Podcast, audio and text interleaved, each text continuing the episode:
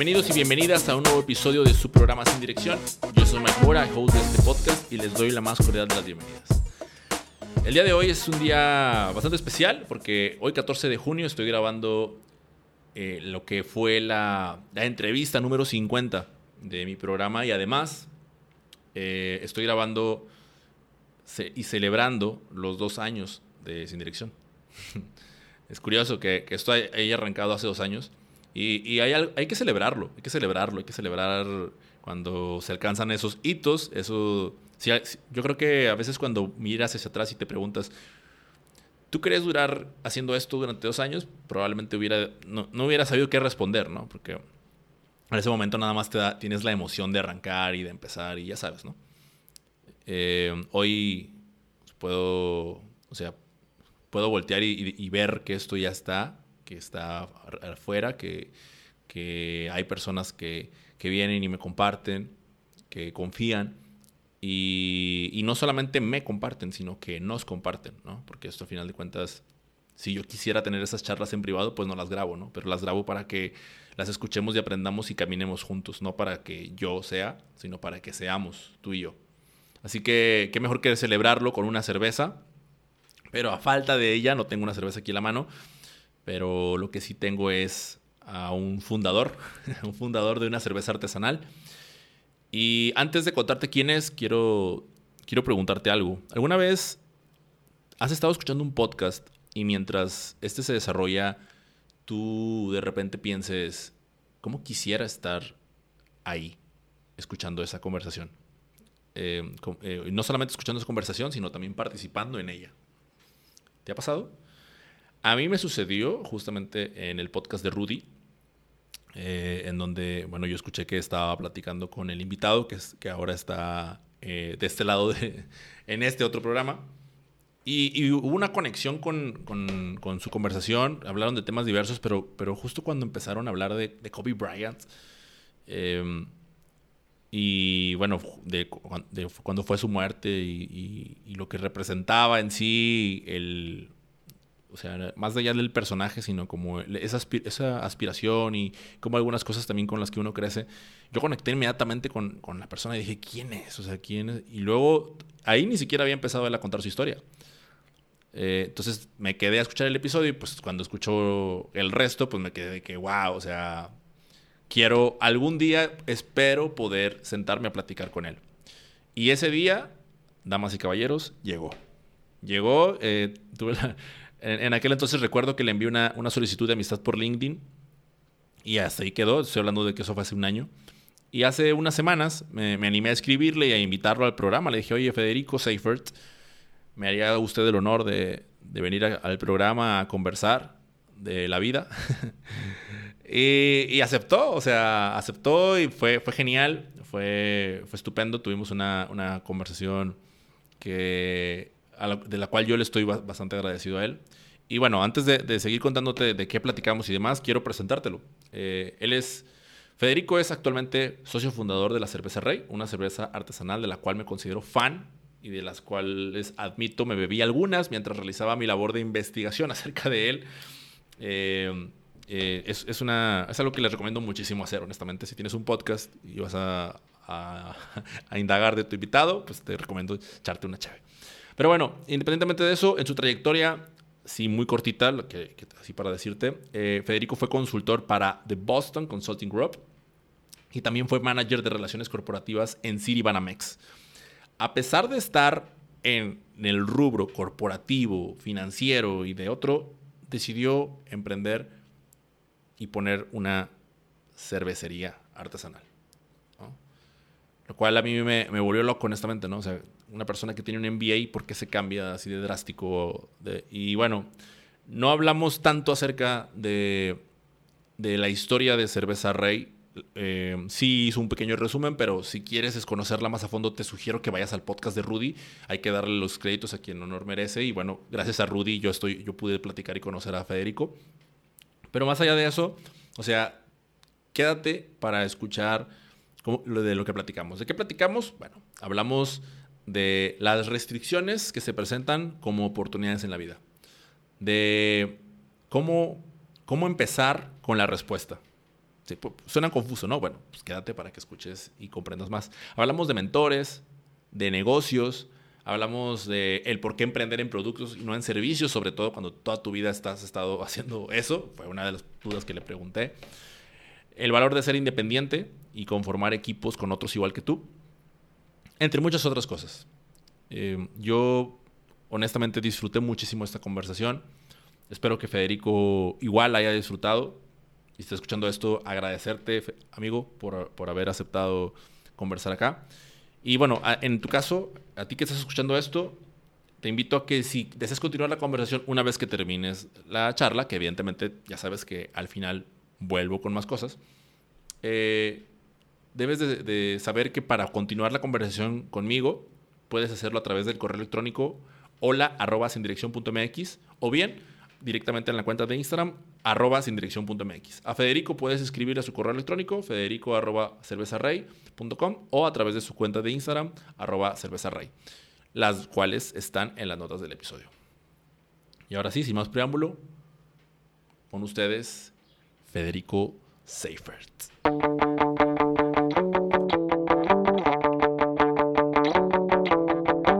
Federico, que, quería arrancar preguntándote, eh, después de ver un, poco tu background, igual no, no, no entiendo, todo el pasado, lo, que vienes haciendo, una de las preguntas que me surgió es, ¿por qué decidiste emprender en el área de los productos y no del, de los servicios? Que, a mí personalmente me, parecía como que, que venías, o sea, justamente está, estando como en esa área, ¿no? Y luego cuando te vas directamente, digo, a lo mejor en CD Banamex era como algo muy particular y al final de cuentas lo que se ofrecía era un producto ya final, ¿no? Este, digo, desconozco porque no, no sé muy bien qué estabas haciendo tú ahí, pero sí me daba así como la, la, percepción de, estaba en el área de servicios y terminó eh, poniendo cervezas. Conozco la historia de, de, la, de, la, cervecería, la que cuentas en, en otros podcasts, el, de Rudy, que vayan está, está, está, muy bueno. Gracias a eso estamos ahorita grabando nosotros dos. Eh, pero, pero esa pregunta me, quedó, ¿no? dije, bueno, cuando lo vea, le voy a preguntar a ver que, pues, que él me comparta. Sí, creo que la verdad nunca me había planteado esta pregunta, pero ahorita justo cuando la estabas elaborando me quedé pensando en mis trabajos anteriores y pues sí, definitivamente como banquero, yo te diría que sí hay, a veces hay un producto tangible al final, como una tarjeta de crédito, pero en realidad es, es un tema 100% de servicio y más donde estaba yo, que era el área de banca corporativa, y yo atendía a los corporativos de Monterrey entonces era un tema de relación. O sea, yo, yo manejaba la relación, tenía que entender al cliente y saber qué ofrecerle. Entonces, definitivamente era un servicio. el segundo trabajo que tuve, pues como consultor, 100% un servicio, donde pues vamos y tratamos de resolver problemas. Y ahora, pues como bien dice, una cerveza. Y me gusta mucho que empieces con la pregunta de por qué. Fíjate que esto es algo que en Rey hemos cambiado drásticamente. Tenemos ya, estamos en nuestros, o sea, ya cinco años cumplidos, estamos en nuestro sexto año y diría que nos tomó casi cuatro años en poder entender la importancia de responder la pregunta ¿por qué? ¿Por qué existimos? Eh, ¿Por qué hicimos esto? Entonces ahorita me preguntas ¿por qué un producto y no un servicio? Eh, honestamente, yo te diría que todavía sí es un producto lo que vendemos, pero mi especialidad sigue siendo un servicio. Yo, yo lo que me he dedicado toda la vida pues es a relaciones, a manejar la gente, a manejar relaciones con clientes. Y ahorita en Rey yo, gran parte de lo que hago dentro de Rey es, tema de relaciones y comercial. Eh, respondiendo a tu pregunta específicamente de por qué cerveza, pues creo que ya, como bien dijiste, pues lo, contesté en el de Rudy, pero siendo bastante breve, pues es, algo que siempre me ha gustado. Eh, no era especialista, pero en Estados Unidos, en el NBA, eh, pues ya conocen la anécdota, pero pues alguien me regañó por pedir la cerveza más barata, me llamó la atención me educaron, me ilustraron en el mundo de la cerveza, regreso a Monterrey, veo que está creciendo este mundo eh, y después de dos años de ser consultor y de quemarme las pestañas y de preguntarme preguntas filosóficas de qué voy a hacer por el resto de mi vida, pues vengo a la conclusión de que pues, me gustaba mucho la cerveza, el mundo de la cerveza artesanal estaba creciendo, tenía un amigo, ahora mi socio Patricio, que él trabajaba en el mundo de la cerveza y pues simplemente la necesidad y y el gusto por la cerveza se unieron y la coyuntura de que mi amigo trabaja en el mundo de la cerveza y, pues desarrollamos eso.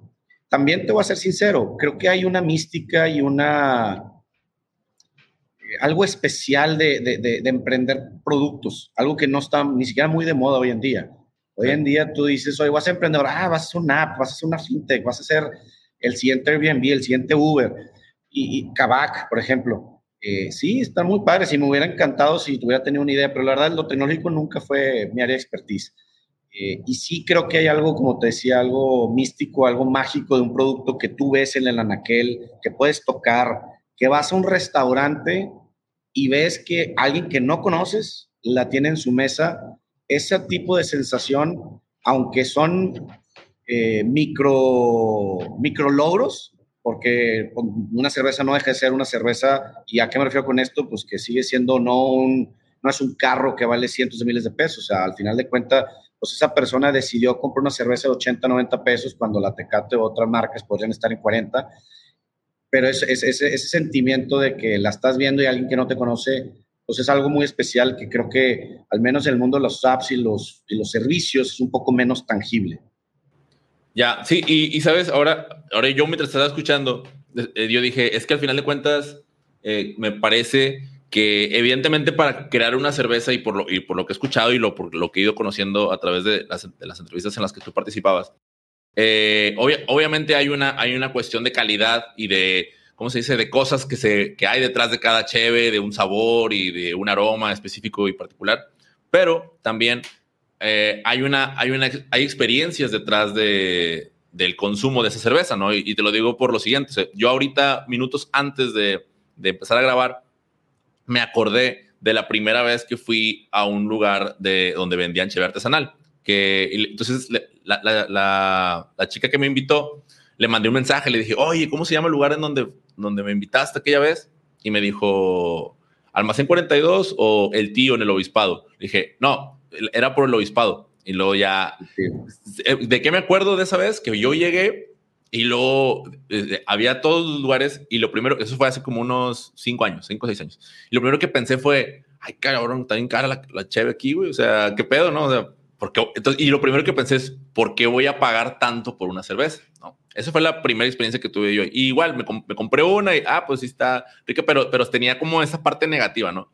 Años más tarde, estoy hablando hace como un año y medio, eh, me, invitaron al evento de, que, organizó BAT, como una, su, posada, ¿no? Fui, fui, invitado y demás.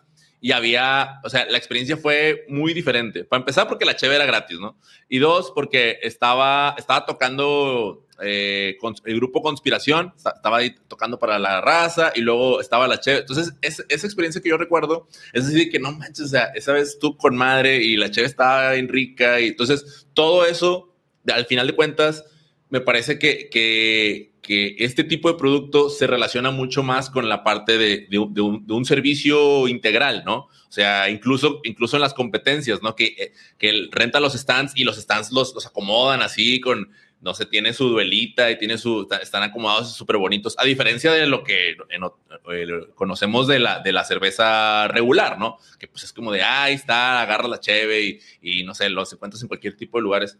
Entonces, ahorita como que más bien empieza a hacerme sentido por ese lado, pero no sé si, si, si estés de acuerdo o no. Sí, creo que definitivamente el precio es una barrera que mucha gente que no, que no sabe lo que está detrás ni la calidad de lo que está probando, no, no, tal vez no se cuestiona por qué están, por qué, o tal vez no logra entender por qué es más cara.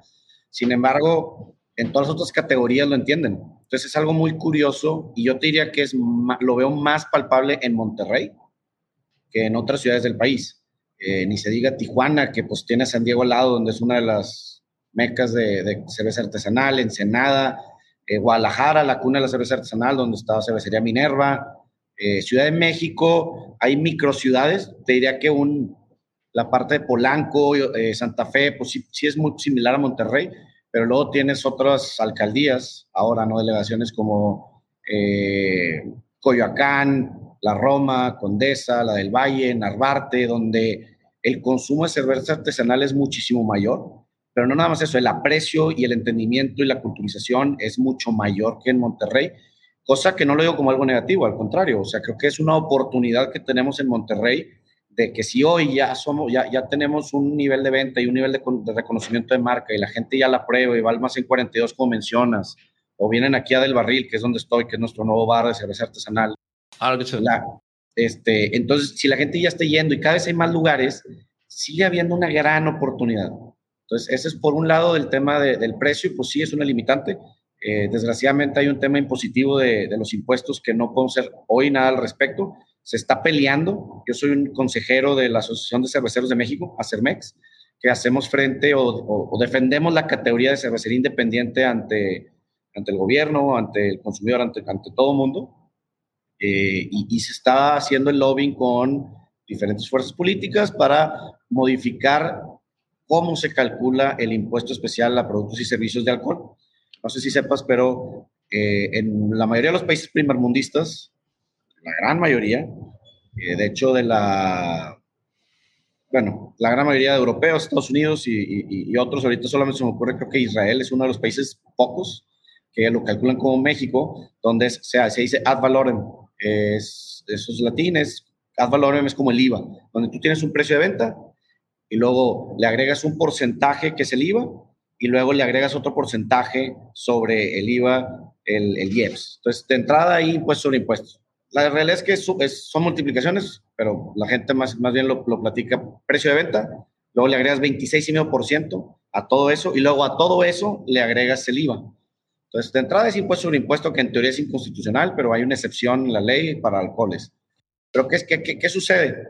Si nosotros, que somos más pequeños, no tenemos la escala de un Heineken para comprar insumos masivos, de entrada no tenemos acceso a maltas locales, nacionales, tenemos que importarlas, porque Heineken y Modelo compran el 100%, pues mm. todo eso va encareciendo el producto. Somos más pequeños, utilizamos insumos este, más caros, y luego, pues el precio de venta va los tiene que tener un poquito más alto, pero luego le agregas 26,5% y 16%. 16%. Entonces, una tecate que vale 6 pesos, tú le agregas 26,5% y 16%, pues termina en 12 pesos. Nosotros, pues vale 30 pesos o vale 22 pesos, le agregas 26 y medio, le agregas 16 y pues termina en 39 pesos en el anaquel. Y obviamente, pues detrás de todo esto también hay una diferencia en calidad muy importante entre los productos industriales y los artesanales. Claro, creo que lo, que te decían tus, tus, compas allá en Estados Unidos, ¿no? De estás tomando agua, güey. Estás tomando, pues, eh, o sea, el precio no deja de ser siempre un indicador, no, no, no, no, no siempre es la verdad absoluta, pero nunca va a dejar de ser un buen indicador de calidad. Claramente, productos muy caros de, de, calidad, te diría más o menos. Es rarísimo encontrar un producto muy caro de baja calidad. Y también hay productos baratos de alta calidad, pero la norma es que un producto caro es de mayor calidad te decía que como consumidor lo entendemos en todas las categorías, como el vodka, como el vino, como en los carros, el tequila, la ropa, en todo lo entendemos. Pero en cerveza como que te dicen, ah, porque está más cara, chévere es chévere, ¿no? Sí. Y, bueno, es, eso es lo que hay que cambiar, ¿no? Sí, sí, sí. Y, y, también preguntabas o hablabas un poquito de, de las experiencias y de que tomé artesanal y me acuerdo de este, y lo asocias con la experiencia. Entonces, sí, definitivamente como cerveza artesanal, sí ofrecemos un diferenciador que es una experiencia. O sea, rara vez alguien te va a contar una anécdota de, oye, fui a la posada de Bat, estaba grupo conspiración y no manches, me está tomando una tecate deliciosa. Jamás, porque pues, no, no, no es memorable ese recuerdo, pero sí se puede volver memorable al conocer una nueva marca de cerveza que nunca habías visto, local, regiomontana, toda región, conectas con la filosofía que está detrás. Por ejemplo, nosotros ahorita tenemos una nueva campaña de comunicación que se llama A lo Real, que básicamente es hacer que las cosas sucedan eh, y hacerlas de forma auténtica. Nosotros siempre también decimos que existimos para inspirar al mundo a nunca conformarse. ¿Por qué lo decimos? Pues porque lo hicimos nosotros. O sea, no nos conformamos con lo que hacíamos, tanto mi socio y yo, el trabajo que teníamos, ni nos conformamos con el futuro que teníamos predestinados y seguíamos por esa carrera corporativa y, quisimos retar el conformismo y hacer pues, rey. Y lo segundo, pues tampoco nos conformamos con lo que tomamos. La realidad es que ese mensaje creo que empata muy bien contra nuestro consumidor, tanto la filosofía de por qué existimos, pero también el lado real de, de hacer que las cosas sucedan y, y que las cosas no van a caer en nuestro regazo por hora del Santísimo, ¿no? O sea, hay que buscarlas y hay que hacer que las cosas sucedan. Y, firmemente creemos en que ideas existen, muchísimas, este, ejecución, ejecución es la que falla, ejecución es la que falta. Ya, ah, me, quiero, me quiero regresar un poquito a, porque algo que me llamó la atención justamente era lo de las, lo de las restricciones, o sea, lo de eh, aventarte en un, en un mundo en donde existen bastantes restricciones que regularmente, digo, en todos los mercados existe esta parte de que los grandes pues ponen sus limitantes pues para seguir ganando y seguir siendo los grandes, ¿no? Pero, pero escucharte a ti hablar de esto eh, en el ámbito cervecero, pues no dejó de, parecerme bastante, bastante bueno y sobre todo porque hubo, hubo una cierta similitud y a lo mejor no, no, no, no aplica exactamente igual, pero yo así lo asimilé, ¿no? Entre la, gente que hace su podcast de manera independiente con la gente que hace su cerveza de manera independiente, porque tú eh, platicas en una parte que justo hay como una, como una colaboración, ¿no? Entre cerveceros y se ayudan y se pasan eh, y eso viene justamente de, un, del hecho de, de, como pensar, oye, pues es que tú no eres mi enemigo, güey, ¿no? O sea, necesitamos aliarnos porque, o sea, pues si no, nos van a fregar a todos, ¿no? Eh, ahora, para, para, tratar de realizar la, pregunta, ¿cómo, cómo, has vivido tú esa, esa eso justamente del estar en, eh, contra las restricciones constantes que sabes de que, bueno, vamos a hacer todo eso, sí, pero esto no se puede porque esto está marcado por la ley o esto te marca que eh, el IVA, el impuesto sobre impuesto, y, cómo hacer para no, pues para, para no claudicar, ¿no? Que sé que también cuentas en otra parte que sí lo, sí lo llegaste a pensar, ¿no? Pero ¿de dónde sacas las fuerzas para continuar y no, no parar? Pues mira, me diría de, general específico, o sea, te diría que sí hay restricciones, pero no hay ningún negocio, ningún emprendimiento que no existan restricciones. Tal vez no las conoces en su momento o tal vez van a, van a llegar en el futuro, pero todo negocio que empieza y que ataca a un, perdón, no, conozco la palabra en español, pero un incumbent, a alguien que ya tiene ese negocio, pues o existen restricciones impuestas por el gobierno para defender esos intereses o ellos mismos te los van a poner. Entonces, lo primero que creo que diría es, primero hay que entender y hay que aceptar que va a haber restricciones, pero hay que voltear eso a, una percepción positiva. O sea, esas restricciones al final de cuentas yo las veo como oportunidades, porque hay que luchar contra, para tratar de modificarlas, hay que ver el cómo sí, que es uno de nuestros valores dentro de Cerveza. Entonces, hay que ver cómo sí. Tal vez hoy no podemos modificar el IEPS, pero hay que ver cómo paso a pasito vamos avanzando para irlo tratando de modificar y hacer presión. Y hay dos maneras de hacer la presión. Una es, sí, el lobbying legislativo, que no es sencillo, obviamente, porque el poder que tiene sobre el Senado y la Cámara de Diputados, un Heineken y un modelo es muy, muy grande, pero hay que intentarlo, hay que hacerlo. Y lo segundo te diría, por donde podemos atacar es por el consumidor. Si el consumidor logramos que entienda el valor de la cerveza artesanal y empieza a ellos también hacer el lobbying a sus diputados locales. Oye, la cerveza está muy cara artesanal y ayúdame. Pues ya empujamos por un lado y, por el otro lado está alguien jalando, que es el consumidor del mercado. Y eso específicamente cerveza. La realidad es que, como te digo, cualquier negocio nuevo que quiera alguien emprender, siempre va a haber restricciones.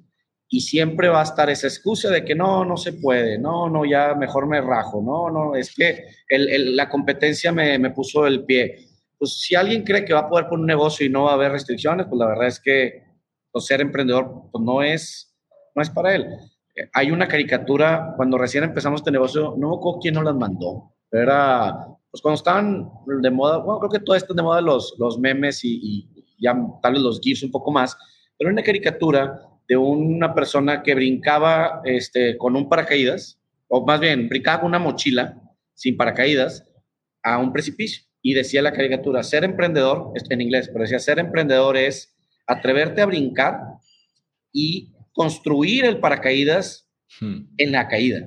Literal, o sea, es, hay que brincar sin saber la respuesta, sin saber si va a ser exitoso, pero hay que brincar.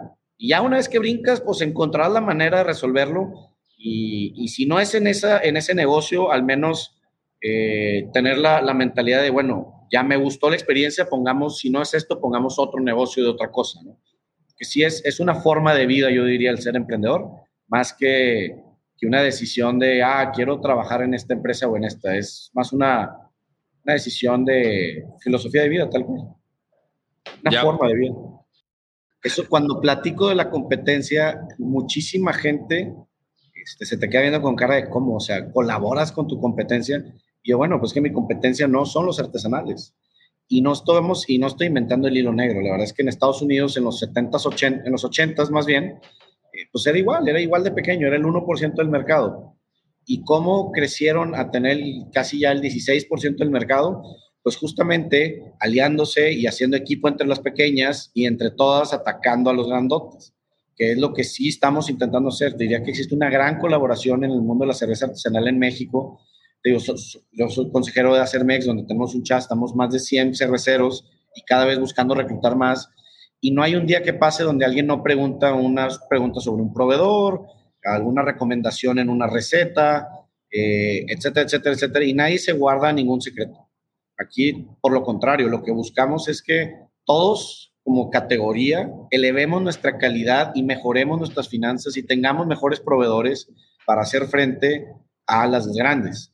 Entonces, lo que buscamos como bloque es convencer al consumidor de que pruebe una cerveza artesanal, sea la que sea.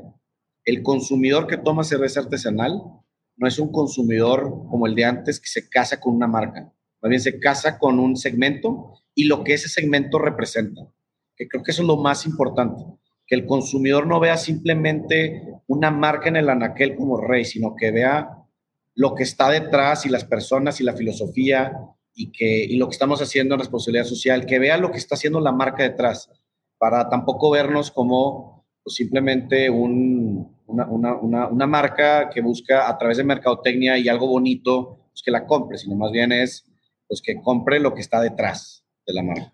Sí, o sea, que, ve, que vea a las personas trabajando para las personas, ¿no? O sea, que haya como esa conexión de, de, decir como, ah, o sea, oye, así como nosotros estamos haciendo esta cerveza para ti, o sea, tú haces cosas para o sea, hacerle más fácil al consumidor poder responder la pregunta, ¿por qué voy a comprar una cerveza de 39 pesos cuando estas valen 12? Esa es una.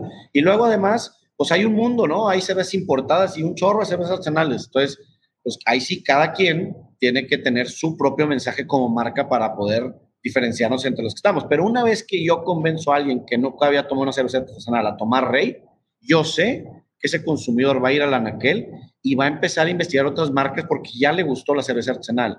Y eso para mí es un gran logro, porque además yo sé que luego Finísima, Huerca, Albur, otras marcas regiomontanas, eh, Fausto, Brasino, etcétera, van a lograr lo mismo y eventualmente ellos van a convencer a alguien y esa persona luego va a conocer Cerveza Rey. Entonces ahí es donde viene la colaboración. Ah, buenísimo.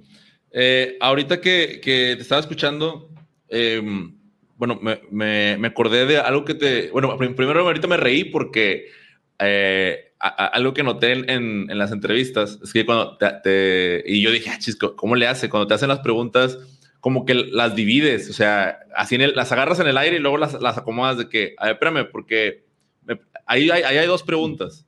Y, y luego, o sea, ¿cómo le hace? Porque a mí a veces, pues, digo, en conversaciones no regularmente sucede, ¿no? Que pues, se te olvida lo que estabas hablando o lo que te estaban preguntando, pero en el caso tuyo no es así. Eh, ¿Siempre ha sido así o, o dónde crees que lo hayas, lo hayas desarrollado? Yo creo que siempre ha sido así. Obviamente, conforme he ganado experiencia y, participado en, más trabajos y en la maestría, pues me he vuelto yo creo un poco más estructurado. Pero creo que siempre he sido así, siempre he sido, siempre me han gustado los números, las matemáticas, lo analítico, y creo que es una, pues es una virtud y un defecto al mismo tiempo, eh, porque pues, se pierde tal vez un poquito de, de, arte y de ambigüedad, pero pues así funciona mi mente, pues como que cómo respondo la pregunta yéndome de diferentes partes, pues mi mente dice, pues primero una cosa y luego la otra. y, también trato muchas veces de responder de general a específico, eh, que, que, eso te diría que es relativamente común, es algo bastante este, deductivo, donde te vas contando una historia general, algo específico. Y aquí un paréntesis, algo que sí me costó mucho trabajo. En consultoría te enseñan a pensar totalmente al revés de cómo normalmente piensas. ¿Tú cómo, yo, y eso es, todo ingeniero batalla mucho con eso. Un ingeniero tú le haces un problema y pues lo va, lo va respondiendo de, de, lo general y termina pues llegando a una respuesta final muy puntual. Eso, o, o, o velo como una historia. Pues tú vas a contar una anécdota, no cuentas, me caí, me rompí la pierna, iba en bicicleta. O sea, no te vas de atrás para adelante. Más bien, me fui de viaje, rentamos unas bicis y terminas con la culminación donde me rompí la pierna. En consultoría te enseñan totalmente lo opuesto, que se llama un pensamiento inductivo. Es, empieza con la respuesta y vete hacia atrás. Y eso, eso la verdad sí me costó mucho trabajo cambiar mi mente a hacerlo así. Los ingenieros son los que más batallamos en, en, cambiar ese chip. ¿Y por qué en consultoría te piden hacer eso? Porque típicamente tú estás trabajando para el director general de una empresa muy grande, donde no tienes un día para decirle cómo resolver su problema, tienes 15 minutos. Entonces, empieza con la respuesta. Si tiene dudas, él te va a preguntar y te vas un paso para atrás. Y tiene, te vas un paso para atrás. Pero tal vez con la pura respuesta ya él te dice, ah, ok, perfecto, démosle para adelante y, ya, en cinco minutos terminaste. Entonces, te, te, modifican la forma de pensar y si es algo que me costó mucho trabajo y a la fecha, pues no soy experto, pero sí lo tratamos de, de implementar en, en Cerveza Rey también. Cañón. Y, qué chido, porque justo también teniendo la experiencia de los dos fundadores, yo decía de que, ay, güey, pues todos los superpoderes que desarrollaron ¿no? en el pasado llegaron y los, lo aplicaron en lo suyo eso está muy chingón. Ahora, lo otro. Uno pensaría que así de sencillo fue, pero. Ah, bueno, no, no, ningún superpoder tenemos, honestamente. Bueno, o sea, a lo mejor suena exagerado, ¿no? Llamarle superpoderes, pero me refiero a que obviamente la experiencia que traes, ¿no? No es lo mismo. No, no, entiendo, entiendo perfectamente tu punto y, y, de hecho, eso de la experiencia es muy chistoso porque te diría que en el mundo de la cerveza artesanal, sobre todo cuando empezamos y no nos conocían, nos veían como bichos muy raros. O sea, pues existe el estereotipo del cervecero, pues ah, no tengo que ahondar en, en cuál es el estereotipo del cervecero, pero también te puedo decir claramente que yo no, no caigo en ese estereotipo y, y pues nos vean como bichos raros, de que, oye, estos cuates con una buena experiencia, unos buenos trabajos, maestrías en el extranjero, ¿por qué quieren hacer cerveza? Y, y pues sí nos costó trabajo y nos sigue costando trabajo, pero creo que ya poco a poco este, nos han logrado entender y, ven que pues en el fondo sí somos cerveceros, simplemente pues, no parecemos cerveceros, eh, pero, pero sí, muy chistosos.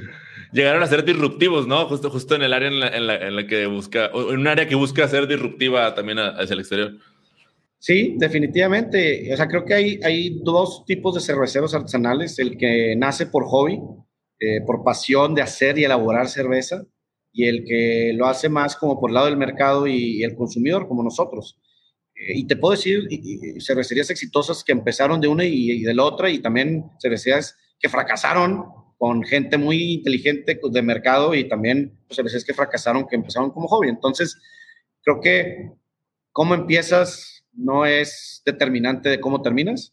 Creo que lo importante es el camino, el proceso y la mejora continua que se logra el día a día y esa esa mentalidad de, de, querer mejorar día a día. Entonces yo te diría el camino y el proceso es lo más importante. Pero ¿dónde empiezas? La verdad es que yo no lo veo como algo este, relevante o que determine el éxito del, del emprendimiento en general, no necesariamente la cerveza. Ya, hoy eh, hay, hay, una cosa, hace, hace unas semanas estuve, estuve platicando con, con, con, Rodrigo Ladaga y él lo que hace es se enfoca mucho en el tema de pymes. Pero algo que a mí me, me, me, hacía ruido y, tiene que ver directamente con, el tema de mi ego, ¿no? O sea, yo, yo, yo lo sé, lo tengo entendido, lo tengo bien clarito. Pero yo decía de que, ay, güey, es que como que ser, eh, porque el, dentro de sus presentaciones era como de, nos especializamos en pymes y, este, y medianas empresas. Entonces se me figuraba como que, ah, como que en, en, en, los pequeños, en los chiquitos. Y en el caso, en el caso de ustedes, ¿no? Que venían de, o en el caso tuyo, mejor dicho, ¿no? Para no, generalizar. Eh, que venías de City Banamex, que venías de, de, Boston Consulting Group, de repente como bajar ¿no? y aceptar que ibas a, estar en la parte, o sea, porque ibas a estar en, buscando atender al punto 0,2% de la población que le gusta la cerveza artesanal. O sea, no, no, llegó algún momento en el que, o sea, tal y como lo acabo de decir yo, lo hayas, lo hayas vivido tú de, ay, güey, o sea, voy a empezar otra vez desde cero. ¿Eso fue un problema para ti o te valió y, quisiste, y dijiste, ah, pues como que soy nuevo, no hay bronca? ¿O, ¿cómo, lo, ¿Cómo viviste eso tú? Honestamente no. Y, te puedo responder pues muy, muy, sencillo y muy rápido, pues con la pregunta típica que hacen, ¿no? Pues ¿qué prefieres ser, cola de león o, o cabeza de ratón? Eh, que la realidad es que es, una pregunta sencilla, pero no es, no, no es fácil responderla. Eh, y lo segundo que te diría es, eh, tal vez en algún momento, más atrás en mi experiencia, eh, y, hace ya bastantes, hace varios años antes de, de Cerveza Rey, tal vez sí hubiera pegado un poquito en mi ego, pero tuve un maestro que me, la forma en cómo estructuró esta, esta situación me llamó tanto la atención Él es un maestro de la maestría, John Doggett, que te diría que fue mi mejor maestro. Este, no te puedo decir mentor porque no he seguido, desgraciadamente no he seguido la relación con él, pero sí aprendí muchas lecciones. La, la, clase era de negocios, pero te diría que aprendí lecciones de vida de él. Y una de las cosas que él decía es, y él criticaba mucho a los estudiantes del MBA, no necesariamente sus estudiantes que estaban enfrente de él tomando la clase, en general al estudiante de MBA, que también existe un estereotipo, y diría que yo caía perfectamente en ese estereotipo, ya no tanto, sobre todo por lo que he hecho después eh, en Cerveza Rey, pero él lo que criticaba era que el estudiante de MBA tenía ambiciones de siempre crear la siguiente Uber y ser de valer 10, 15, 20 billion dólares y, como que pensamientos muy grandiosos o ser el siguiente CEO de la mejor empresa o ser el, el mejor banquero y el investment banker de Credit Suisse y vivir en Nueva York y trabajar 120 horas y ganar 500 mil dólares al año. O sea, como que pensamientos muy grandiosos que está bien, está bien tenerlos, pero lo que él criticaba era que se, nublaban y mataban toda posibilidad de poner negocios pequeños. Él decía muy sencillo, oye, ¿cuál crees que es tu probabilidad, por más fregón que seas, cuál crees que es la probabilidad de que vayas a ser el siguiente CEO de Citibank? No, pues tanto, ok. Ahora, si te digo a ti, ¿crees que puedes lograr un negocio que venda un millón de dólares al año, donde tengas 10% de margen o 15% de margen de ese negocio? ¿Crees que lo podrías lograr? O sea, ¿qué, probabilidad ves mayor? No, pues la verdad, pues no sé qué vendería, pero creo que sí puedo lograr un negocio que venda un millón de dólares. Bueno, y con un millón de dólares y 10, 15% de margen, puedes tener una vida excelente y luego crecer ese negocio un poquito más y nunca va a ser el, gran negocio, pero vas a ser dueño del 100% de algo pequeño que genera y vas a ser más, eh, una mejor balance de vida que el otro. Y me quedé pensando y dije, pues sí es cierto, o sea, la realidad es que no, no, no, no tenemos que irnos por siempre lo más grandioso eh, en la percepción de los ojos de, los, de las demás personas. la realidad es que, y sí tenemos ambiciones de que Cerveza Rey se convierta en la quinta cervecería más grande del país, y sí queremos ser muy, muy grandes, pero también el, el, el, ver cómo nace de pequeño y va creciendo en el camino, pues eso, eso para mí vale mucho más que pues, llegar a una empresa que ya existe por 100 años y posiblemente ser una persona más ahí aunque te conviertes en el director general, pues nunca vas a dejar de ser un empleado y no es tuyo. yo prefiero ser dueño de algo pequeño y verlo crecer que simplemente ser, pues trabajar para alguien más en un lugar muy grande. Pero sí, sí, sí, sí, sí, la verdad es que no es, como te digo, el ser emprendedor es una filosofía de vida, una forma de vivir y no es para todos.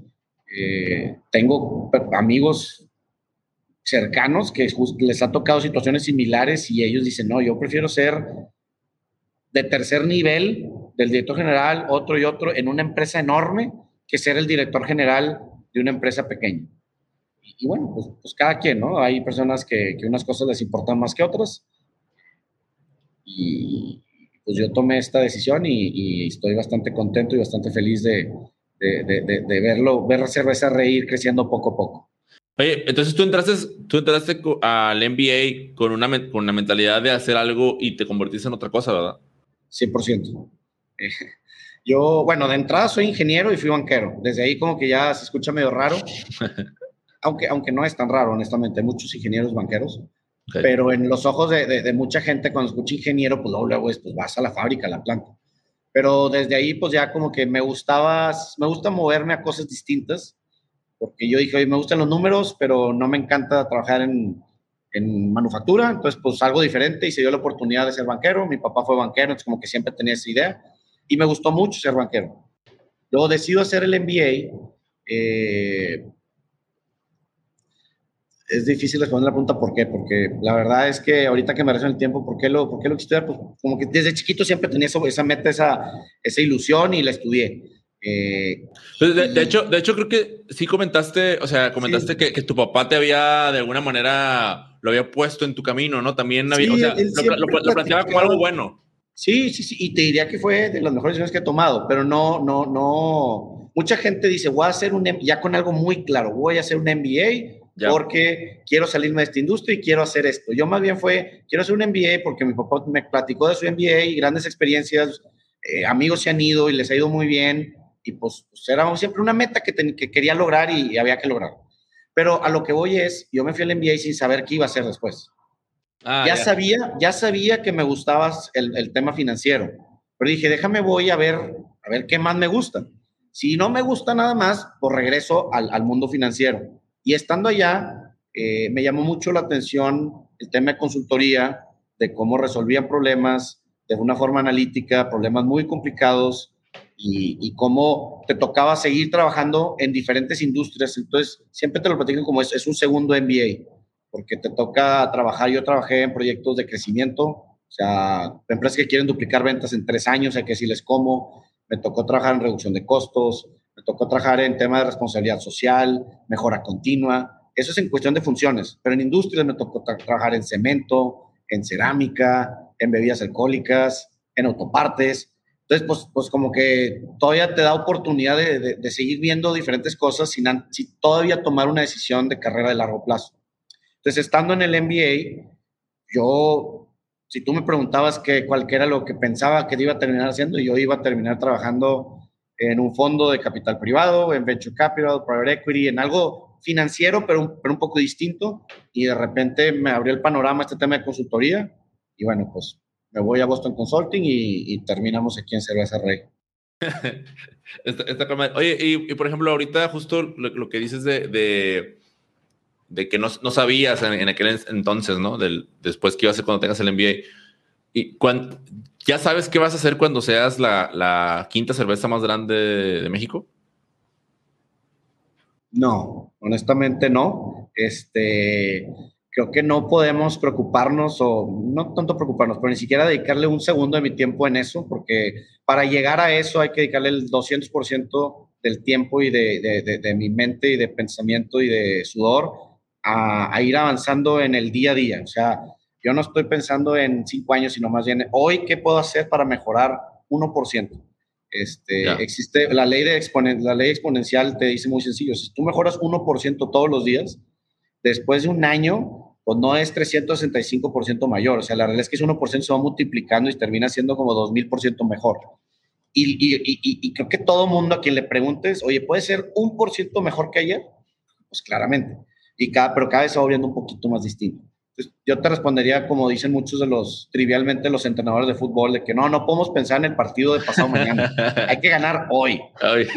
Y, es verdad, o sea, la verdad es que si piensas en eso, pues vas a dejar de pensar en, en, hoy y no estamos en una situación como empresa y como industria donde podemos darnos ese lujo.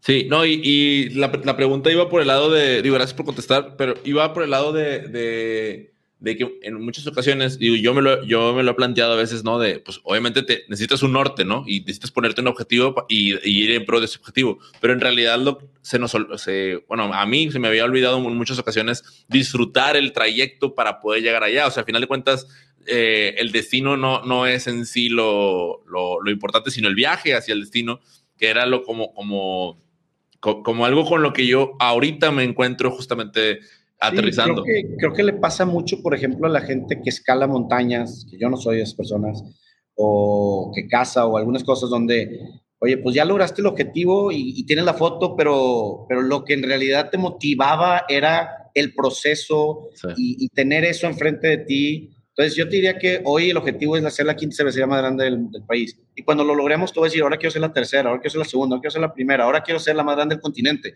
Entonces, siempre tenemos que estarnos empujando un poquito más. Eh, y sí, hay que tener un norte, hay que tener una dirección. Y todas las decisiones que tomemos deben de estar alineadas a esa dirección. Pero no, creo que el objetivo no es lograr, o sea, llegar y lograr el objetivo no creo que es lo más importante, sino más bien es el proceso y disfrutar el proceso. Ya. Eh, me, voy a hacer un poco otra vez para hablar de, algo que, que, platicabas, creo que justo cuando estabas hablando de la, de experiencia eh, como, como, consultor, era de la parte de, del liderazgo, si mal recuerdo, y de la creatividad, ¿no? Entonces, hace rato que hablábamos de, los otros cerveceros, ¿no? Y de ese de ese intercambio de, de, recetas y demás. O sea, creo que, creo que eso era lo... Eh, o sea, dirigir un movimiento de ese tipo, dirigir a, a, ese grupo de personas para que se reúnan, para que para convencerse a sí mismas de que, de que se compartan. E incluso me parece hasta, hasta curioso, ¿no? Porque las cervezas tienen de ingredientes muy variados, ¿no? O sea, justo ahí empieza a entrar la parte, la parte creativa. Eh, para, tratar de aterrizar la pregunta, o sea, ¿cómo, has, visto que, se ejerza el liderazgo dentro de la, de la industria cervecera? Yo creo que eh, a la fecha es mucho por, por, experiencia y por ejemplo. Este, la verdad es que yo no soy nadie para llegar aquí y con mi, con mi experiencia que no tiene nada que ver con cerveza y llegar y decirle a la gente, pues debemos hacer esto por esto, esto y esto. Creo que eh, yo llego más bien, y estoy hablando hace 5 o 6 años, pues como una persona más, a escuchar y con cero experiencia en el mundo de la cerveza artesanal. Eh, y lo que yo conocía o tenía de, experiencia, pues sí me ayuda en mi negocio, pero yo no soy o no era ningún experto. Ahora ya en el tiempo, pues creo que a través de relaciones, amistades, hemos desarrollado ya un núcleo mucho más cercano eh, y, y creo que jalamos todos parejos para el mismo lugar. Eso te hablo pues, en la Asociación de Monterrey o Nuevo León de Cerveceros, que creo que cada vez somos más cercanos, cada vez hay más cervecerías de mayor calidad y, todos con un norte distinto, pero en la misma dirección. A nivel nacional, pues tenemos la Asociación de Cerveceros de México, donde ahorita el presidente es Alejo, él es de Cervecería Loba en, en Jalisco, y antes de él, pues era Jesús Briseño, que bueno, antes de él fue Nico Madauer de, de, Patito y en el pasado fue eh, Chuchu Briseño de Minerva. Entonces siempre ha habido pues, figuras de liderazgo de cervecerías icónicas con mucha experiencia y, pues me, yo estoy muy agradecido y estoy muy, muy, afortunado de poder formar parte del consejo y sí participo en el liderazgo más bien, pero yo sigo en, el, con la cachucha de, de aprendiz todavía, aun y cuando estoy en consejo, pero aprendiéndole a la gente que ya tiene más años que yo en esto y poco a poco, pues sí, trascendiendo y esperando en, en, el futuro cercano, pues tener una posición de mayor liderazgo y ayudar a los cerveceros a lograr los objetivos que tenemos como gremio. Chido. Platícame un poquito de, la experiencia en, competencias. Ayer estaba platicando con Elena, con Elena Lascuaga y ella me, decía algo, le escuchaba algo en, las entrevistas que le hacían a ella, que me decía que ella se emocionaba cuando veía convocatorias para, para, en donde podía participar como a competir o, como que le, pudiera aterrizar en dónde estaba, ¿no? O sea, como que mi, como empresa, cómo estoy, porque me meto y pues hay algunos estándares, me evalúan y demás. y es algo en lo que me, dejó reflexionando y luego después veo tu experiencia compitiendo, eh, porque, porque es algo que, haciendo un lado lo deportivo, eh, se da, da, miedo, ¿no? O sea, de que voy y luego si, si quedo en último, ¿no? O si no, y si no gano nada, o, o porque hay que participar, o es que cobran en, la, en, la, en esa competencia, cobran y por qué voy a pagar, y no. Entonces, ahí todo eso, escuchar tanto a Elena como a ti, para mí fue algo como de, ay, o sea, la importancia de, de, competir, más allá del producir, producir y, estar en el mercado, o sea, ahí en, el, en esos lugares en donde realmente, o sea, se concentran todos, ¿no? Se concentran y hay una evaluación y hay unos jueces y demás. Entonces dije, ah, quisiera saber cómo es, cómo pasa esto en el aspecto cervecero. Sí, totalmente. Y te diría que hace cuatro o cinco años nuestra opinión sobre las competencias era distinta a la que soy. Eh, porque estábamos muy enfocados en crecer, en vender más, etcétera, pero nos olvidamos de la parte de innovación y la validación que te da el experto cervecero. Y para el experto cervecero, el de nicho, el que va a Almacén 42, a los bares de especialidad en Ciudad de México, etcétera, o del barril, sí, sí, sí tiene un valor muy importante las medallas porque es una validación de que, pues no nada más estamos con el objetivo de vender más y, estar en todos los supermercados, sino también tenemos la filosofía de hacer la mejor cerveza posible. Y la mejor cerveza posible, pues no es la más vendida, claramente, porque pues, la más vendida, pues Corona o Tecate, pero no es la mejor cerveza. Entonces nosotros no solamente queremos crecer, sino también queremos hacer la mejor cerveza. Y esto te digo que cambió y en los últimos tres años decidimos empezar a, a entrar a las competencias eh, y, no todo mentir, obviamente da miedo, pero pues, como dice, ¿no? ¿quién, fue, este, los, miedosos, los miedosos, por no decir otra cosa, no van a la guerra, ¿no? Oye, ¿quién fue, o sea, cómo fue esa conversión en, en donde tomaron la decisión, no sé, si, a lo mejor entre tú y, y tu socio, o sea, ¿cómo, cómo se suscitó? O sea, porque pues es, es, decir, no, no, no, y luego de repente llegar a la conclusión de que sí, ¿cómo fue esa conversación? Yo creo que no recuerdo exactamente la conversación tal cual, porque los dos opinábamos similar pero mucho se dio en el momento en que tenemos un maestro cervecero americano que él había ganado varias medallas y él fue el que nos empezó a decir, oye, la innovación es extremadamente importante y que nos vean en el gremio cervecero como gente que está no nada más participando en la categoría, sino empujando la categoría hacia mejorar. Esa validación es muy importante y, pues nos convenció. Este, y fuimos a nuestra primera competencia donde nuestro maestro cervecero americano Logan, él pues es, muy seguro de sí mismo y nos vendió la idea de que íbamos a ganar todas las medallas posibles. Y bueno, pues si han leído el blog post que escribí, este, pues claramente fue una experiencia muy frustrante donde no ganamos absolutamente nada. Y no nada más eso. Pensábamos tanto que íbamos a ganar que habíamos rentado el stand más grande en la mera cabecera, pues que estuvo vacío por tres días. Este, y agregándole que tuvimos problemas de calidad, entonces la cerveza que teníamos para vender ahí tampoco estaba buena. Entonces fueron tres días de ver un monumento para recordar nuestro fracaso.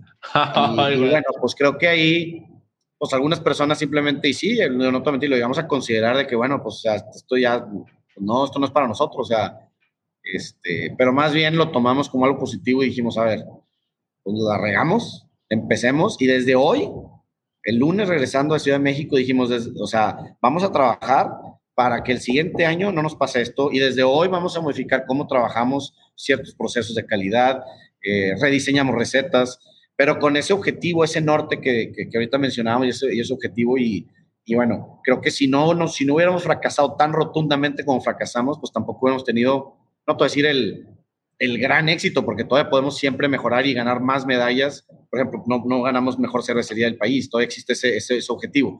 Pero sí, pues llegar y ganar medallas y una medalla, medalla de oro en Cerveza México después de un año, este, definitivamente la caída fue una de las razones principales y motivantes que nos hizo mejorar. Y, y sí es bastante importante, hoy participamos en, en la gran mayoría de las competencias, te diría que hay tres competencias que son las más importantes y en esas siempre participamos. Eh, algunas otras de repente también participamos. Eh, pues ya en todas, desde ese entonces hemos ganado medallas. Sin embargo, en la última que tuvimos en Ensenada no nos fue tan bien, honestamente. Eh, y es otro, pues es otro balde de agua fría donde es baño de humildad y decir, oye, pues bueno, lo que creímos que ya habíamos logrado, pues otra vez otro fracaso. Y bueno, pues hay que volver a mejorar. Entonces, siempre nosotros tenemos esa, esa filosofía de, de, la mejora continua, que de hecho viene mucho de la filosofía de Kobe Bryant, el Mamba Mentality de siempre decir, oye, pues yo ya era el mejor basquetbolista del mundo, pero de todos entrenaba seis horas al día y llegaba a las cinco de la mañana a entrenar al gimnasio y se motivaba. O sea, esa forma de pensar creo que es, es, está intrínseca en Cerveza Rey y por más bien que nos vaya al día siguiente, queremos mejorar y, bueno, si ganamos hora, ¿cómo le hacemos para ganar dos oros o tres? Y ahora, ¿cómo ganar mejor cervecería?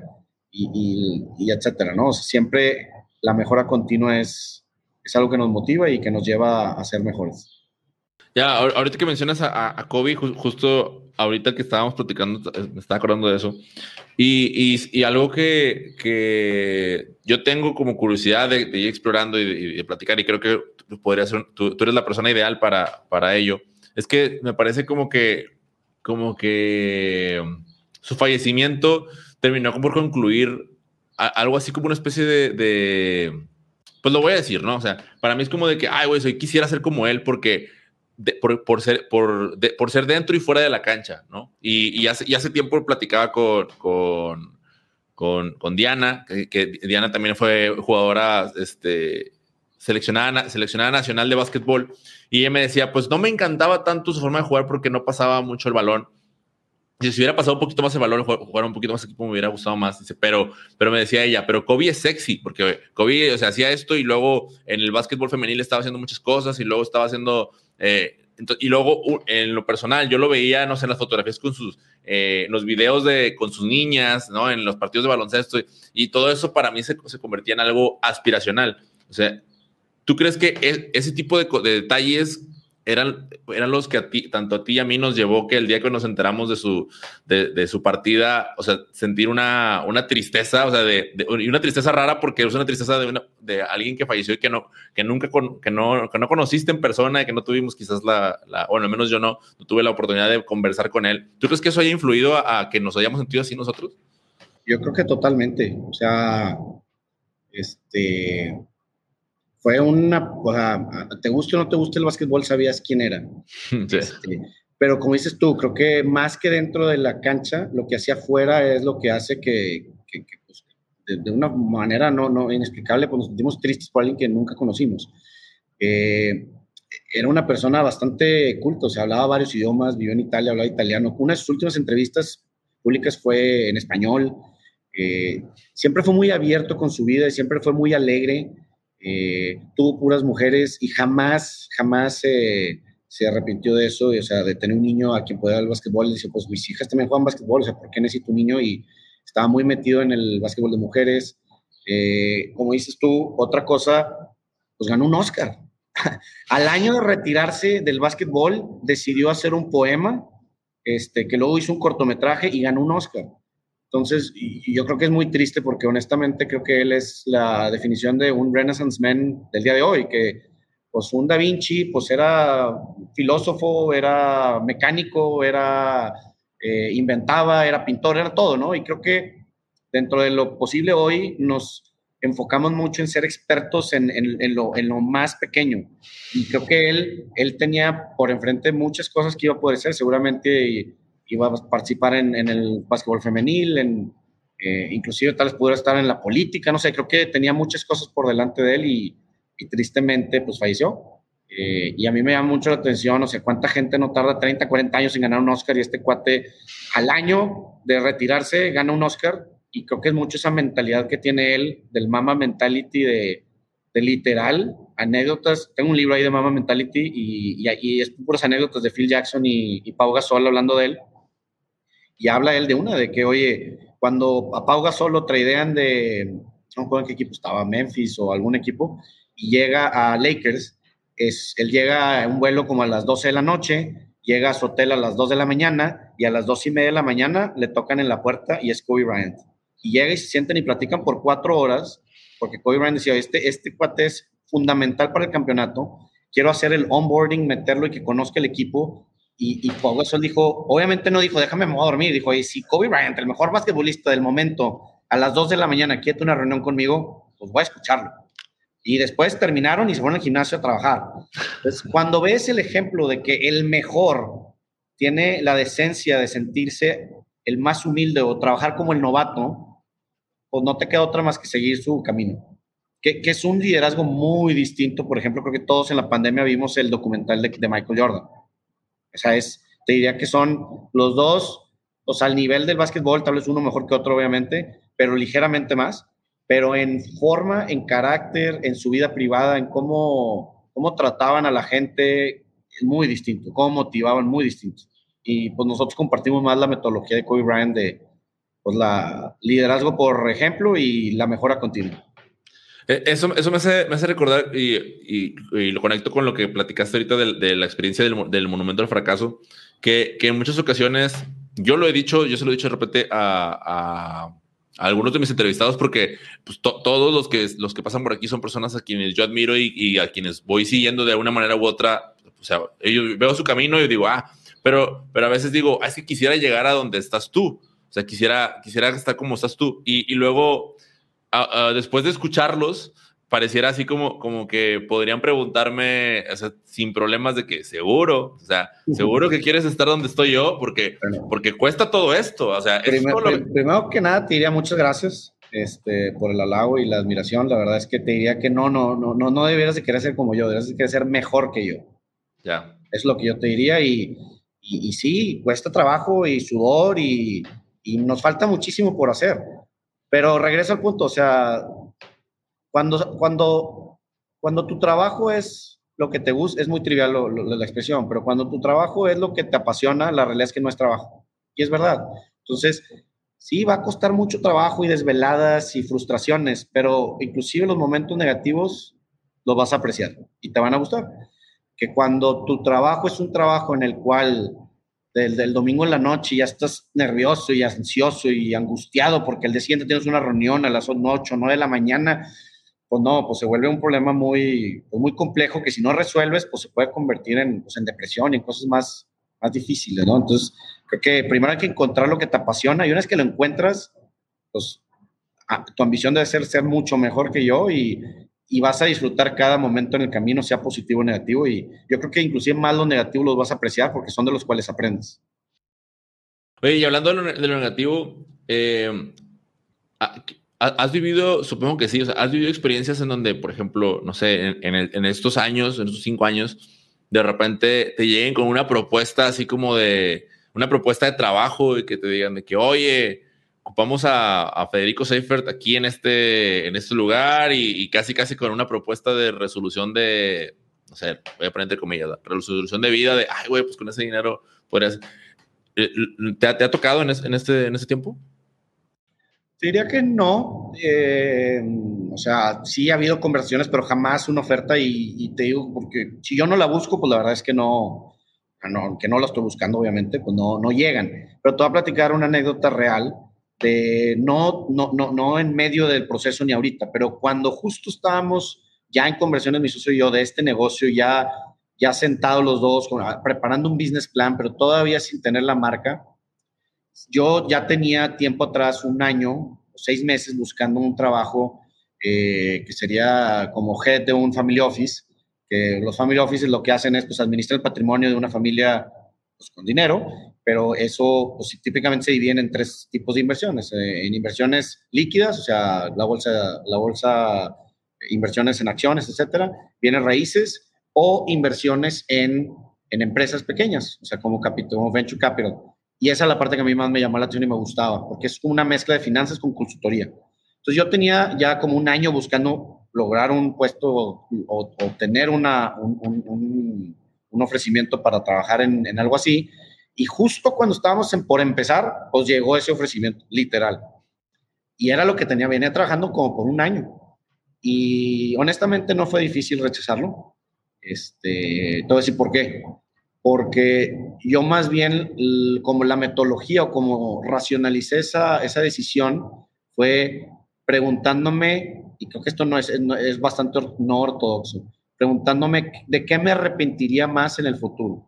Hmm de nunca darme la oportunidad de emprender un negocio específicamente en cerveza, que ya lo estábamos platicando, y no poder responder esa pregunta si, si, si hubiera podido ser exitoso como emprendedor. O sea, ¿podría vivir con esa duda?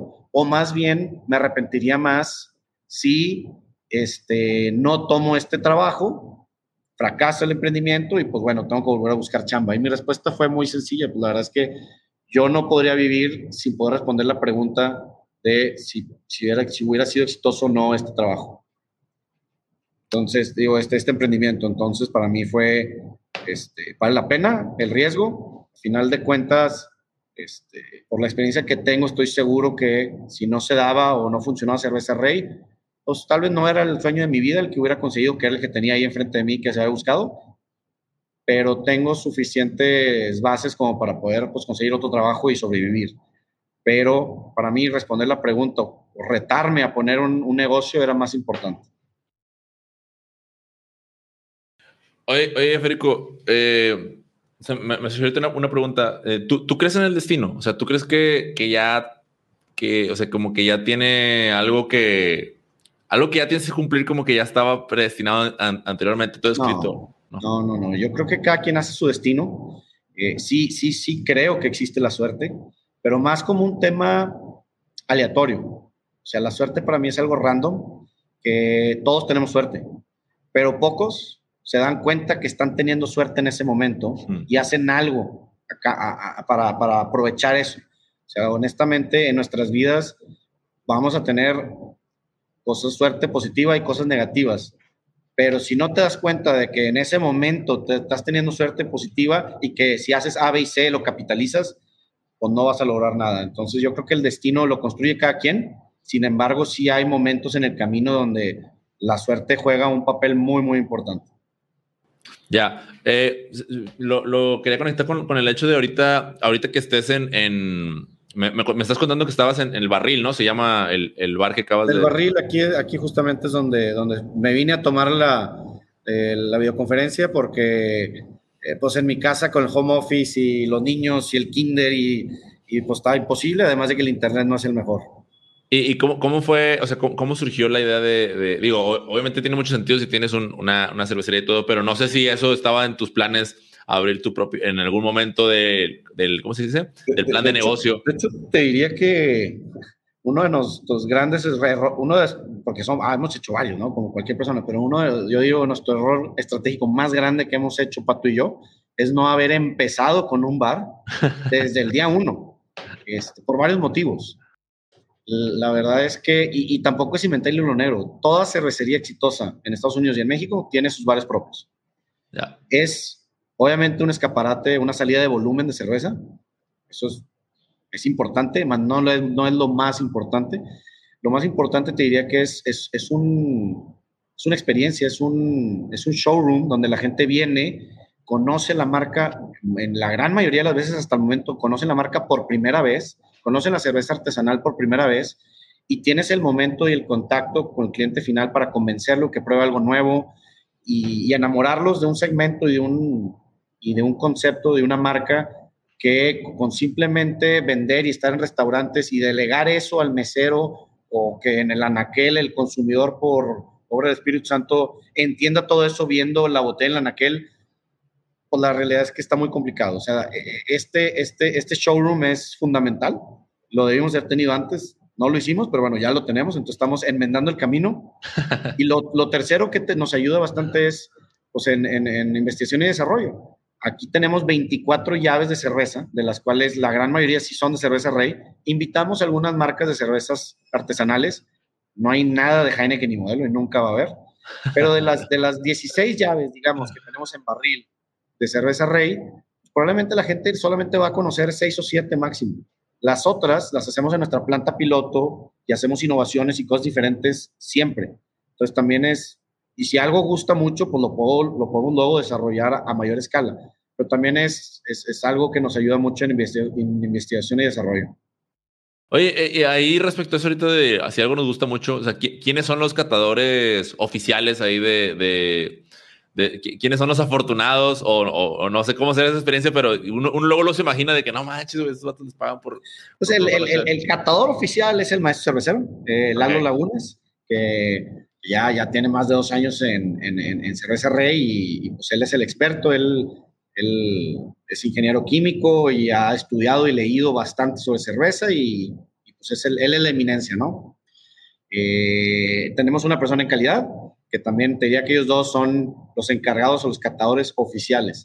Pero tenemos paneles sensoriales donde participamos pues, pues, casi todos en la empresa, los que quieran estar voluntariamente, y para tratar de desarrollar el, no nada más el gusto o, entender los sabores, sino también poder descifrar si una cerveza no está buena o está mala, si tiene defectos, etc.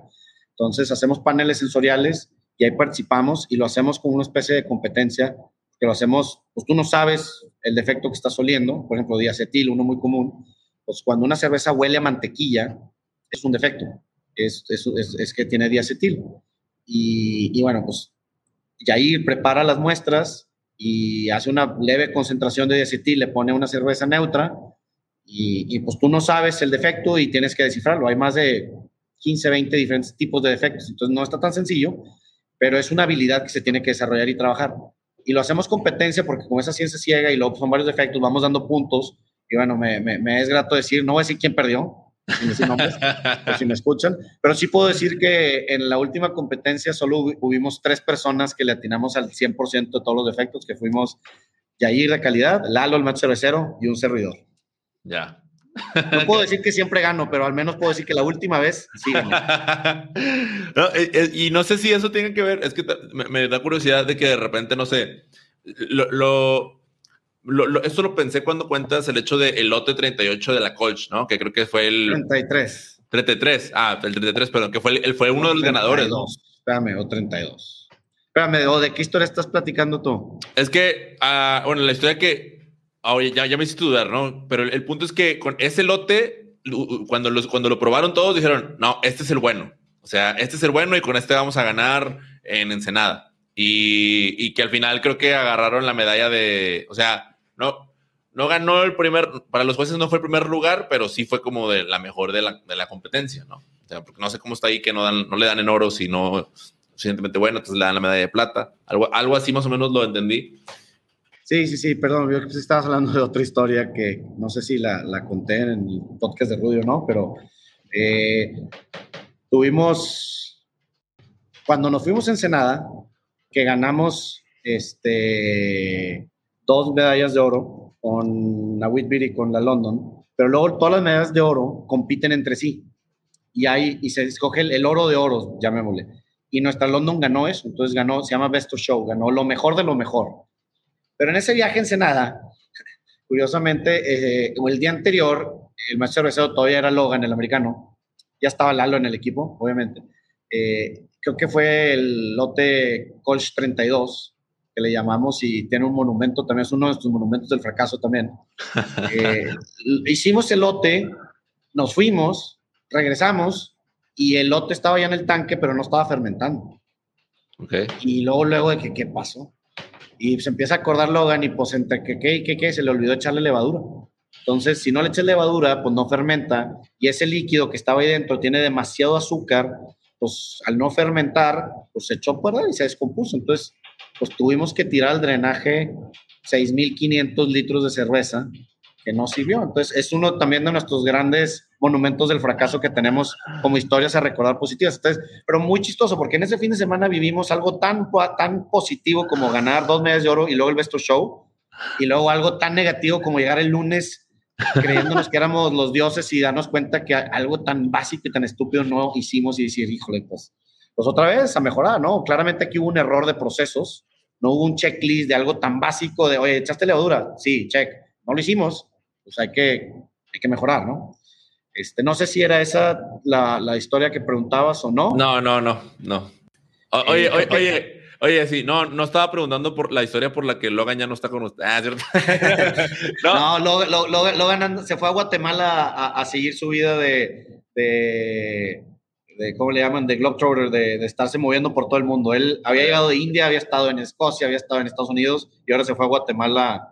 Pues creo que está bastante feliz allá haciendo cerveza en Guatemala.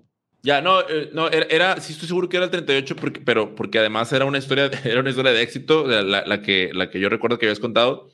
Eh, pero también era como de ahorita, digo, no sé cómo funciona eso, pero sí me, como eso fue hace un año, porque te escuché decirlo en, el podcast de Rudy, o sea, ahorita en qué lote van o, cómo se maneja el tema de los lotes, supongo que va, avanzando, ¿no? O sea, en mi lógica que, Sí, creo que, creo que ya me acordé lo, lo que platicaba, lo que ahorita decía, sí, eh, o sea, cuando, porque estabas hablando de Qatar antes, entonces lo que hicimos fue, pues probamos lotes, dijimos, esta va a ganar, y pues ganó, bro, ganó plata, porque en esa competencia los jueces, eh, si no llegas a X puntaje, pues no mereces oro, aunque sea la mejor cerveza en su categoría, no merecimos oro, entonces, pues híjole, pues fuimos la mejor coach del país en esa competencia, pero no tenemos oro, entonces es otra, es otra eh, excusa, otro, otra, otra, otra motivación que tenemos de decir, oye, pues aunque seamos la mejor, pues en los ojos de los jueces no merecemos oro. Entonces hay que mejorar. Creo que, creo que por ahí va lo que preguntabas antes. Este, ahorita, ¿qué, perdón, ¿qué, me decías después de eso? No, o sea, que, ¿en qué lote iban ahorita? Ah, ya, vamos en lote, en la Colch, vamos en lote, está fermentando, según yo, lote K48. Estamos por llegar al, al lote Colch 50, donde esperen algo especial, vamos a algo diferente y algo conmemorativo del lote 50 de Colch. Qué chingón. Eh, nada más para poner en perspectiva, pues los lotes son de 6.500 litros aproximadamente. Entonces, pues multiplícale 47 si quieres, porque uno se fue al drenaje, pero 47 por 6.500 y es más o menos la cantidad de cerveza Colch que hemos, que hemos hecho. No, está con ¿Sabes, sabes qué, que está, que está, más chido? Que este es mi, eh, si, si no me equivoco, esta es mi entrevista número 50 desde que empecé, desde que empecé el podcast. Entonces, sí, entonces está, está bien chido, pero, y, lo, lo, conecto con lo que decías al principio de, de cuando llegas a un, cuando llegas a un lugar y ves que alguien está consumiendo algo que, que, que en algún momento era, no era más que una idea que estaba ahí en la cabeza, ¿sabes? Entonces cuando lo ves ya realidad, eh, de repente es como de, ay, güey, o sea, una idea que yo tuve, alguien más está probándola, alguien más está diciendo, alguien me está, me está entrevistando por una idea que yo, yo tuve. O sea, eso es lo que a mí eh, últimamente me, me, me, vuela la cabeza y, como de, ay, güey, o sea, todo va conectándose a través de, de simples ideas, ¿no? De, simples ideas que, que, estaban ahí. Y, justo lo que te dije al principio, es la verdad es que ideas, todos tenemos grandes ideas, pero pocos los hacemos. Y esa es la parte que creo que ahí muchos emprendedores es donde se atoran, donde se quedan con la ilusión mágica de voy a hacer el mejor app y voy a hacer de este tamaño y se dan cuenta que de repente, pues hay que chingarle, perdón por la palabra, pero hay que, hay que jalar. Y al principio ni siquiera Airbnb, ni Uber, ni nada, empezaron con millones de, de, gente, o empezaron con uno y luego se van multiplicando, ¿no? Unos más rápido que otros. Pero pues el primer paso se tiene que dar antes de terminar el maratón, ¿no? Y, y estar dispuestos a dar ese primer paso creo que es la barrera más importante que tienen todos los emprendedores o donde se atoran, donde, híjole, ya no sé qué hacer. Este, yo pensé que le iba, lo iba a hacer y a los 10 minutos iba a esto volverse viral, iba a ser millonario. Pues no. Ya, buenísimo. Oye, pues, pues muchas gracias, muchas gracias por, por todo lo que compartiste. Eh, voy, voy, a ir cerrando ya la entrevista y siempre a, todos mis invitados les hago eh, tres preguntas para, para cerrar. Eh, por favor, toma la pregunta y haz, haz, lo que tú quieras con ella, ¿no? La mayoría de los invitados es lo que están haciendo. Entonces, pues así también ahora sí que ya les, les advierto de que no, pues agárrenla como ustedes quieran y contesten lo que ustedes quieran. ¿Va? Eh, la primera pregunta, eh, imagínate, bueno, no imagínate, no, estamos tan lejos, ¿no? Pero ahorita la situación como está en, en, en el mundo, ¿no? Pues pareciera que ya es más, cada vez más viable que pues no, vamos a tener que irnos a otro, a otro lugar a vivir, ¿no? A otro, otro planeta, a, otra parte, específicamente la Luna. Entonces, si el día de mañana a ti te llegaran y te, otorgaran cuatro tickets para irte a la Luna, eh, ¿a quién se los darías y por qué? Ya está, o sea, en este instante, así como está la Luna, o ya está poblada y hay, y, hay oh, civilización. Por eso te decía que tú haz lo que tú quieras con, con la pregunta. Híjole, está buena la pregunta. Este, voy a tomar la textual, porque dijiste en este momento, y en este momento pues la luna no está poblada, sé que ya está empezando el turismo espacial. Yo en este momento, híjole, odio ponerme político, pero creo que se lo daría a AMLO y a su gabinete. ya, pero ¿quién, necesito poner a tres ahí. Pues, si pudiera mandar cuatro veces a AMLO, pues lo mando cuatro veces. este, no, bueno, pues ya siguiendo en esa línea, pues mando a AMLO, mando a, no sé, algún dictador que existe en África, o sea, no tengo los nombres, pero mandaría cuatro personas donde el mundo hoy sería mejor sin ellos, en mi opinión. Ya, ya. Bueno, buenísimo. Va la, la, segunda, es, se te otorga un, un superpoder y este superpoder lo puedes utilizar cuando tú quieras, pero solamente una, una vez por semana. Se, mantiene, se, se, se, se, regenera una vez por semana. Y el superpoder es que o puedes detener el tiempo durante una hora, todo se detiene excepto tú, o puedes regresar en el tiempo al pasado una hora. ¿Cuál de los dos decides y por qué? Yo, yo regresaría el tiempo. ¿Y todo así por qué? Porque mucha gente cree que al ser emprendedor vas a tener más tiempo, vas a trabajar menos horas. La realidad es que trabajas más.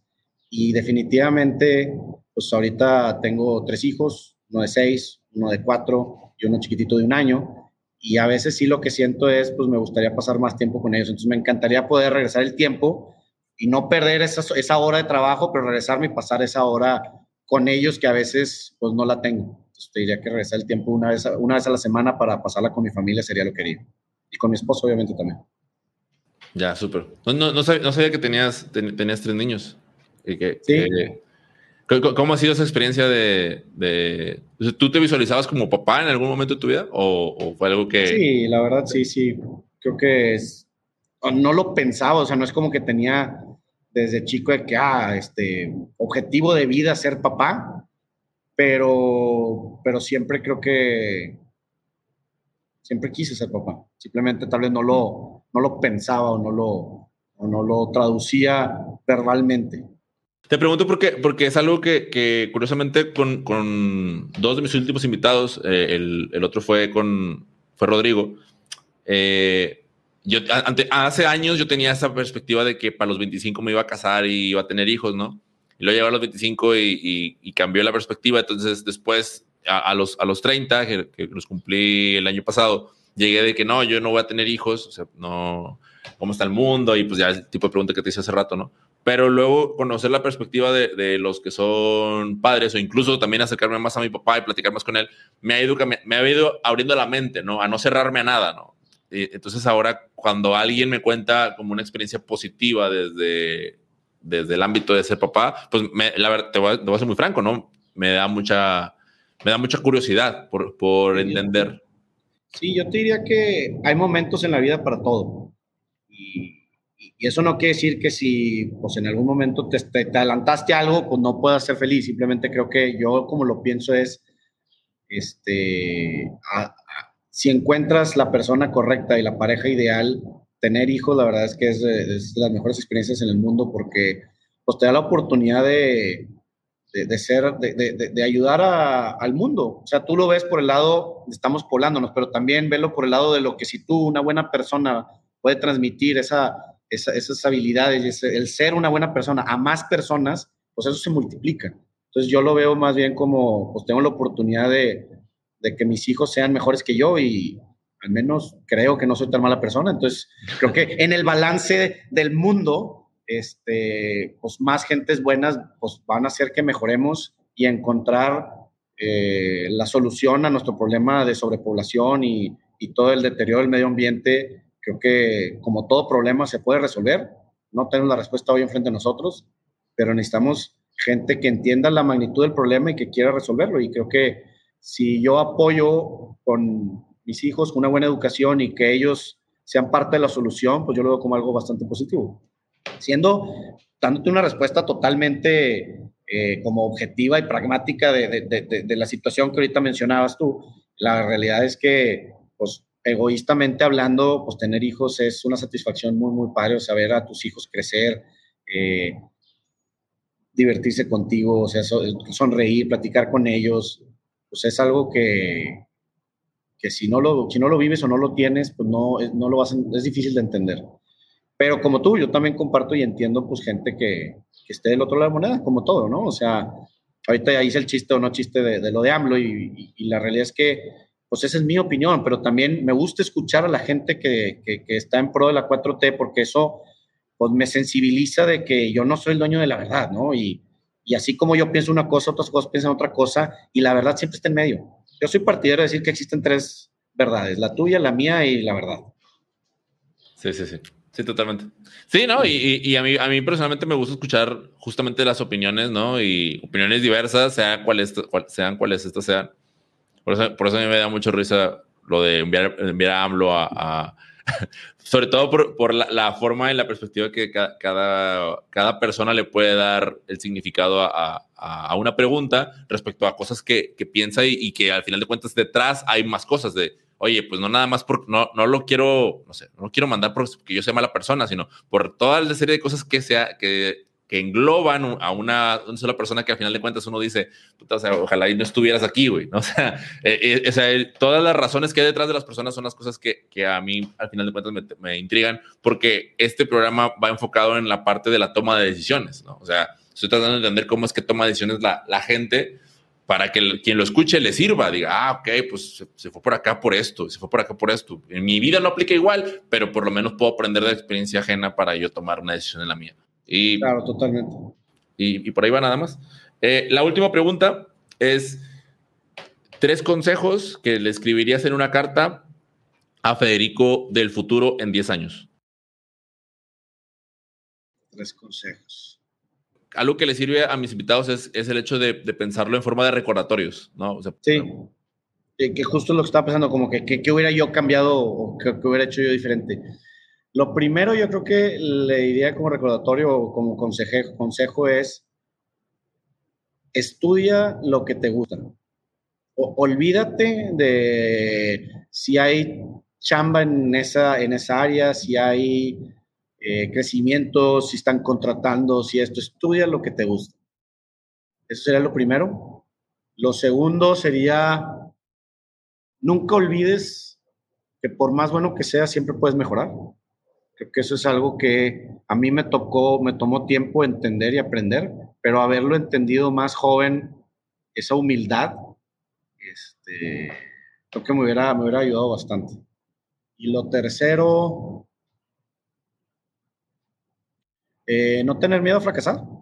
La verdad es que definitivamente yo, mis, mis decisiones, tanto en qué estudié, dónde trabajé, etcétera, pues sí, no, no, era tanto de decir, ah, déjame, pienso en lo que voy a hacer, mi, voy a desarrollar mi mejor talento, más bien es, déjame encuentro una ruta un poquitito más, más sencilla, más fácil. Déjame, soy ingeniero porque pues, pues contratan muchos ingenieros. Sí, me gustan los números, pero pues no, no, no, no es como que tener una pasión por ser ingeniero. Este, déjame, soy empleado de una empresa grande porque pues es un nivel de confort y te dan un sueldo quincenalmente. Déjame, o sea, como que sí, eh, arriesgarse a fracasar y, y, y, y, encontrar lo positivo de los fracasos. La verdad es que nadie es exitoso en el primer intento, entonces fracasar es parte del proceso de eventualmente ser exitoso. Y entre más pronto empieces eso, creo que mejor. En mi caso, pues mi primer emprendimiento fue a los, pues, ¿qué fue? 2015, 31 años. Te diría que yo no soy un emprendedor convencional. La mayoría, este, pues, se salen de la universidad o empiezan recién salidos de la universidad y, y tienen 10 empresas para los años 30. Yo, pues, pues, puse una y ya es lo que llevo, ¿no? Pero a los 31 años, entonces, pues, recordatorio también es, pues, si no eres emprendedor a los 23, todavía se puede en el futuro volverse emprendedor. Ya, chingón. Pero hay que estar, pues hay que, hay que estar dispuesto a fracasar. Ya, buenísimo. No, muchas gracias, Federico. Eh, ahora sí que para, para invitar a, las personas que deseen continuar la conversación, digo, ya viste lo que sucedió en el podcast de Rudy, que al final de cuentas sí continúa la conversación. Entonces, ¿dónde puede eh, la gente contactarte? O sea, dado caso de que desees dejar algún, alguna red social o, algún punto de contacto. Claro, este, me pueden mandar un correo a mi correo de Cerveza Rey, es, muy sencillo, federico arroba cervezarrey.com, con dos R's, no se les olvide. Este, pueden en Instagram, pues me encuentran como fsafer, arroba fsafer, también me pueden mandar mensaje por ahí, en LinkedIn, Federico Seifer Rangel, eh, Facebook, Federico Seifer, no tengo TikTok. Bueno, no, no. Sí tengo TikTok, pero no lo uso. Nunca he subido nada. Y, honestamente lo bajé por tema de negocio. Pues Cerveza Red tiene, tiene una red social ahí, eh, pero no lo uso mucho. No, no le he encontrado todavía esa, esa onda. Eh, Twitter también tengo, pero también lo uso muy poco. Entonces, donde más fácil van a encontrar es en mi correo eh, y en Instagram y LinkedIn. Súper. Ah, buenísimo. Pues ahora sí que, de nuevo, muchísimas, muchísimas gracias por aceptar la invitación. Pues muchísimas gracias por la invitación y, pues bastante enriquecedor la conversación y bastante divertida.